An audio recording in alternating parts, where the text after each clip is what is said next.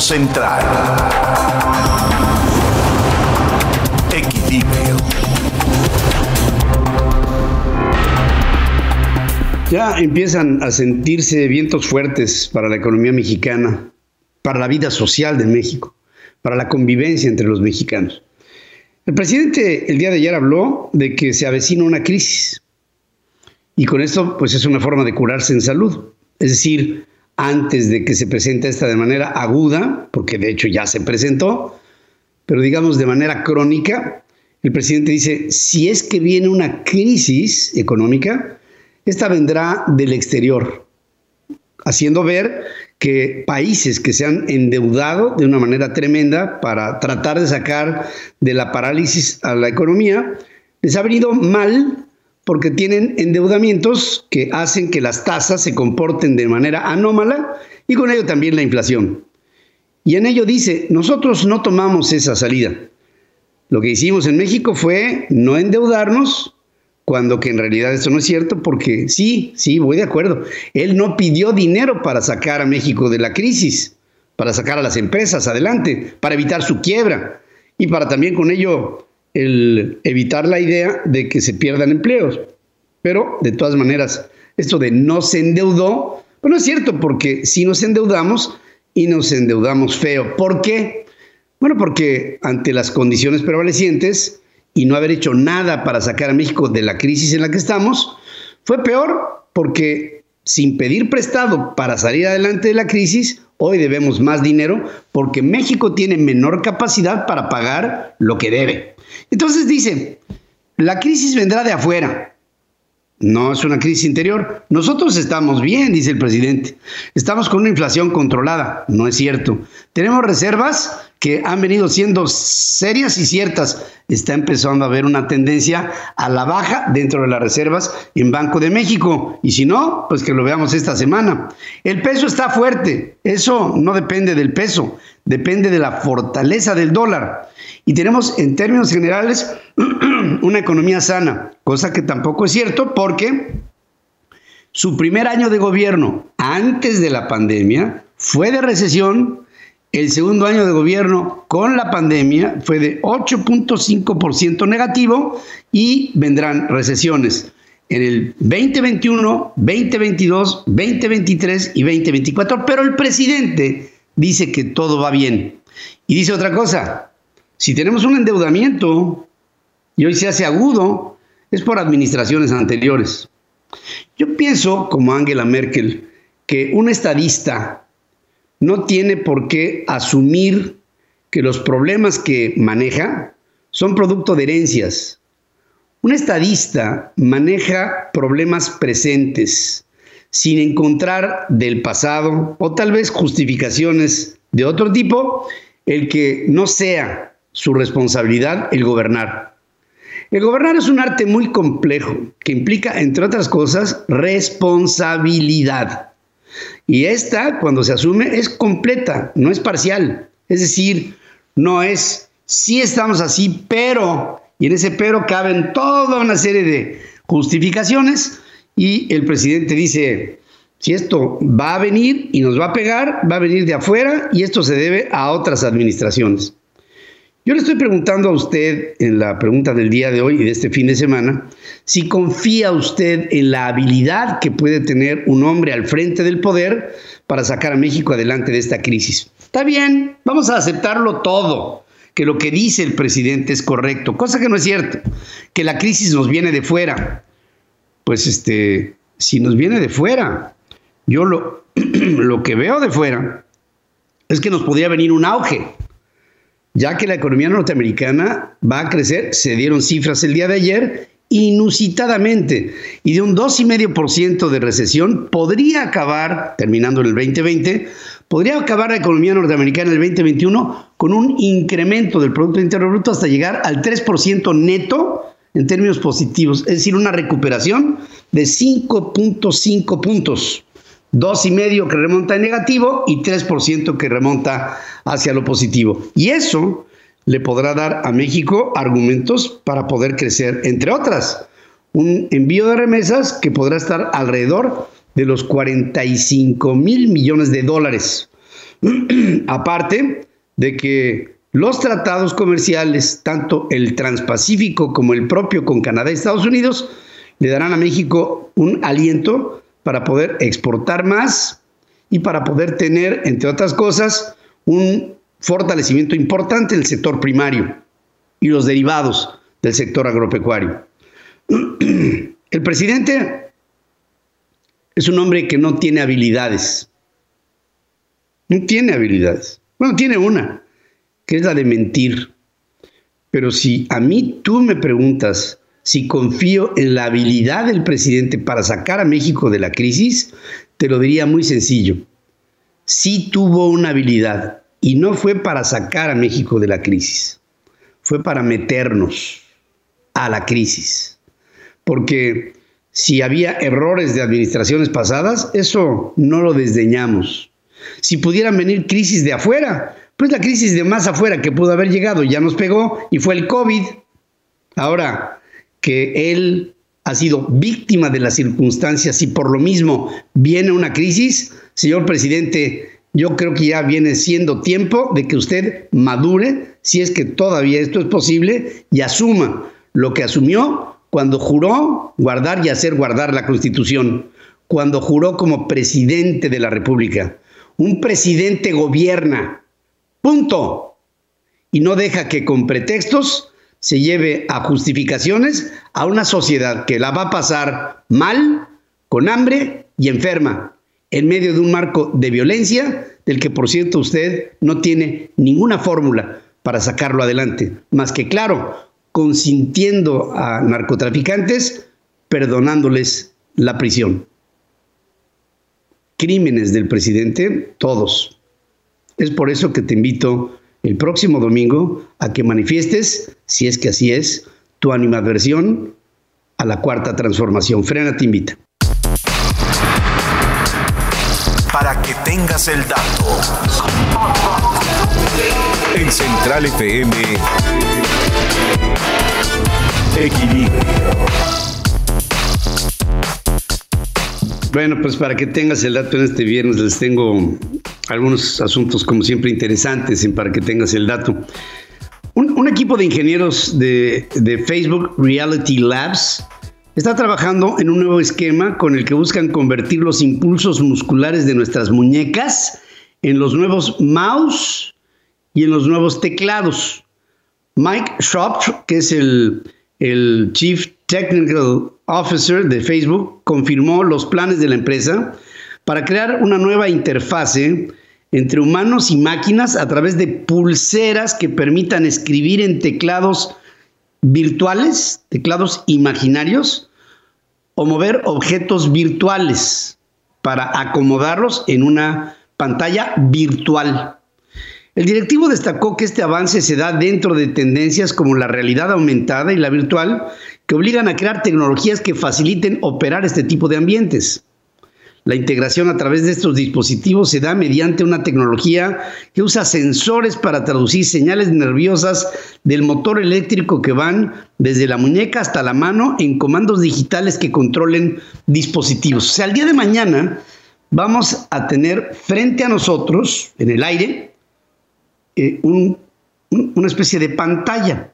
Y en esa pantalla podremos escribir, podremos leer, podremos editar, podremos poner imágenes, podremos incluso utilizar eh, en nuestras manos cosas que no existen, como por ejemplo esto que les ejemplificaba de un arco y una flecha que son de luz, pero que no tienen que ver con un arco y una flecha reales. Y lanzarías entonces la flecha de manera virtual y llegarías a un objetivo igual. Todo esto bajo un principio de una nueva tecnología en donde los hologramas y la tercera dimensión son cada vez más posibles. Para que tengas el dato. Para que tengas el dato, la momia del faraón egipcio Sekenenre Ta II, que reinó durante la ocupación del país por los Ixos, hacia el año 1650 a.C., fue asesinado al pretender expulsarlos. En una investigación que se encontró de una tumba que fue localizada en el año 1880, pero que no había de ella una profunda explicación. Análisis que se han hecho, incluyendo rayos X, indican que el faraón sufrió varias lesiones graves en la cabeza que pudieron haber sido producto de una batalla o de que fuera atacado en palacio en el momento de una ocupación. Recientes escaneos con tomografía computarizada han revelado nuevos detalles sobre las lesiones conocidas y otras que los embalsamadores habían ocultado, según dice Sar Salim, experta en paleoradiología de la Universidad del Cairo. El último estudio hecho permitió concluir que Sekenenre Ta-2 fue capturado en una batalla, le ataron las manos en la espalda para que no pudiera defenderse de agresiones a las que fue sometido por múltiples atacantes. Y con ello se descubren, es decir, vuelven a la luz asuntos que estaban verdaderamente ocultos por más de 3.500 años, para que tengas el dato. para que tengas el dato, astrónomos haciendo uso del telescopio Murchison Whitefield Array, ubicado en la región central de Australia, han observado un fenómeno cósmico muy parecido a una medusa en un cúmulo de galaxias que se llama Abel 2877. Así se ve. El equipo está integrado por astrónomos de Australia y de Italia colaborando en el Centro Internacional de Investigación en Radioastronomía en Perth encabezado por el doctor Torrance Hudson. Dicen que al hacer la observación bajaron la frecuencia y vieron que comenzaba a emerger una estructura casi fantasmal que parecía una medusa que desaparecía en frecuencias de radio, en frecuencia modulada de unos 200 MHz. Se trata de una formación que según explican se habría integrado hace 2 mil millones de años por un grupo de agujeros negros supermasivos de diferentes galaxias que arrojaron poderosos chorros de plasma que finalmente fueron desvaneciéndose con el paso de los siglos y de los siglos y de los millones y de los millones de años. Para que tengas el dato. México es impresionante, escultura y mucho más. Vamos a descubrir los rincones de nuestro país en Caminando Ando con Jafet Gallardo. Fíjense que Jafet nos va a hablar de un lugar que a mí en lo particular me, me impacta, me maravilla. Y me refiero a Coatepec, en Veracruz. Ahí está una quinta cafetalera que se llama Quinta Gabilondo y hasta ese mundo nos lleva en caminando ando. Te saludo, mi querido amigo, ¿cómo estás? Te saludo con mucho gusto, Pedro. Salud, salud con un rico Salucita, salucitita. Mm, es que de verdad que el café de Veracruz, Pedro, es una delicia los aromas, la taza con el café hirviendo, híjole, te transporta, te transporta. Y, pues justo, justo, Pedro, hoy quiero hablarles de esta visita que tuvimos en 2019, que ya está abierto, hay visitas guiadas con medidas de sanidad eh, en esta quinta Gabilondo. Eh, el café que producen ahí es el café del cielo y prácticamente le hace honor a su nombre porque es una verdadera delicia. Pero lo que me gusta más de este lugar, Pedro, es que te transportan al mundo del café. Si no eres conocedor de todo este proceso, te llevan a que conozcas una plantación de café, a que conozcas el proceso de elaboración del café y inclusive hay diferentes actividades entre ellas pues para que conozcas un poco de las tradiciones también, por ejemplo, del mismo Veracruz. Entonces, desde la recepción este lugar es mágico porque te reciben eh, con, con un baile folclórico al estilo jarocho veracruzano, ya sabes. ¿Cómo llegar? ¿Cómo llegar a este lugar? Pues ahí te va. Eh, puedes llegar de la Ciudad de México, son tan solo cuatro horas. Lo mismo te haces a Acapulco que lo haces yéndote a Coatepec. Puedes llegar eh, por transporte, hay, servicios públicos como es ADO desde la terminal o puedes llegar en tu auto, pasas por, por, por varias casetas y llegas cuatro horas, ya estás en Coatepec. Del centro de Coatepec son tan solo 11 minutitos en auto te llevas tu auto y llegas a esta zona y puedes contactarlos por redes sociales a través de, del teléfono de contacto de, de, su página Quinta Gabilondo, así, así lo puedes encontrar. Y una vez llegando te van a llevar lo primero es a la plantación, a que conozcas obviamente toda la vegetación que hay ahí, porque es, es un, es un viaje ecoturístico a cielo abierto precioso.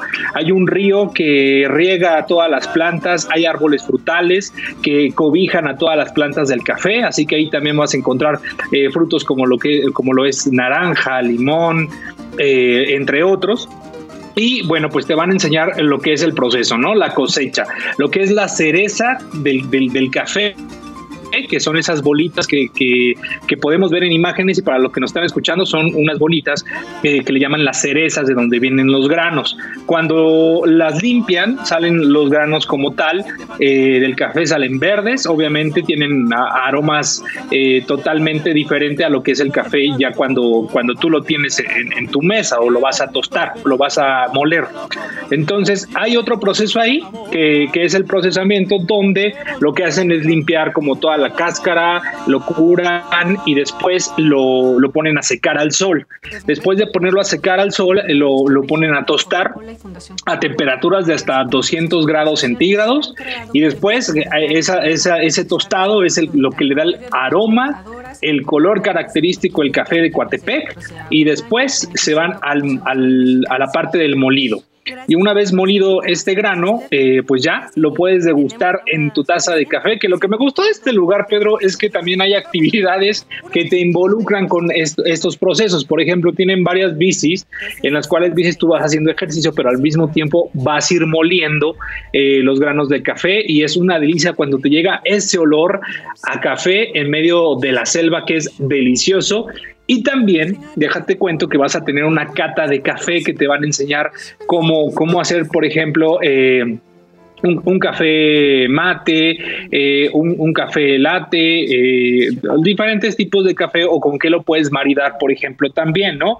Que hace unos programas y que pueden verlo también en Central FM, nuestro sitio web, eh, cómo maridar a lo mejor un tabaco con un buen café, que a, a ti te, encanta el, el, el, tabaco, Pedro, y que aquí sigo guardándote tu tabaco. el café también se marida. Sí, claro. Con, otras cosas y, aquí te lo van a enseñar. Entonces, creo que es una buena opción. Ahorita están atendiendo en horarios reducidos, con grupos reducidos, solamente familias. Así que, eh, pues yo los invito a, a, que den una vuelta en esta en esta nueva eh, normalidad, porque ya nos tenemos que ir acostumbrando, Pedro, siempre con las medidas de sanidad. Es algo que va a vivir durante pues un buen tiempo todavía, pero no por eso es impedimento para que conozcamos nuestro querido y bello México en todas sus formas y expresiones. Y para finalizar, Pedro, pues algo que me gustó es que esta Quinta Gabilondo, fíjate que tienen un programa que se llama Jarocho Power, en la cual eh, pues están destinando una parte de lo que se ha recaudado con, con, las compras de, estos, de este café para apoyar las artes y la cultura jarocha en todas sus manifestaciones. Es una asociación civil que está participando con ellos y que pues de alguna manera involucra la cultura veracruzana, la cultura jarocha y la cultura de Coatepec. ¿Qué tal, Pedro? Eh? ¿Ya se te antojó no. tu café? ¿Ya te lo llevaron o no? Sí, lo malo es que también se me antojaron unos frijoles refritos de allá de Coatepec. Sí. ¿sí? Y, y, este, unos ostioncitos con chipotle. No, bueno, Uf, uno, unos huevitos, unos huevitos revueltos con jamón y, y, este, no, iba a decir con, con camarón. Es ¿Sabes este, qué? Una concha rellena de frijol.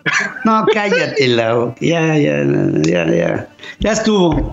Híjole, bueno, bueno pues, pues tendremos que... Oye, mira, todo esto lo que acumula es el deseo de, de viajar una vez que todo esto, esta pesadilla termine. Y, y caminando ando, te saludo y te abrazo. Nos vemos en la próxima. Abrazo. Gracias.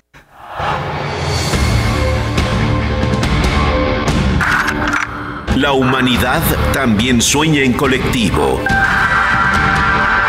Hablemos de cine con Ricardo Colorado. Y bueno, ya estamos de cara a las nominaciones para el Oscar y otras hierbas aquí en Central de Cine. Y como siempre, ¿cómo está mi hijo yo? ¿Qué onda, Pedro? ¿Cómo estás? Te saludo, buen viernes, te abrazo. Estamos ya eh, cercanos ya a la época del cine, Pedro, a las palomitas. Se avecina el fin de semana y hay mucho que hablar, Pedro, mucho que hablar. Fíjate que, eh, como tú sabes, la semana pasada eh, se dieron a conocer las cintas nominadas eh, que están ya perfiladas para recibir el Oscar. Pero lo que no se dijo, Pedro, y esto es muy importante, es dónde se pueden ver las películas. Porque en una época como la que estamos viviendo, pues no hay cines o las películas que llegan son muy pocas. Y la pregunta es, bueno, ¿Dónde puedo ver todas estas películas que ya salieron nominadas? Y la respuesta es en las plataformas por una sencilla razón. La mayor parte de estas cintas son producciones propias. Y claro está, Netflix trae, por así que el costal lleno de películas con 16 nominaciones y 13 de ellas son películas, son más, 3 son documentales, por lo que ahí podrán ver grandes eh, cintas y sobre todo, pues gran parte de estas películas que están en esta lista.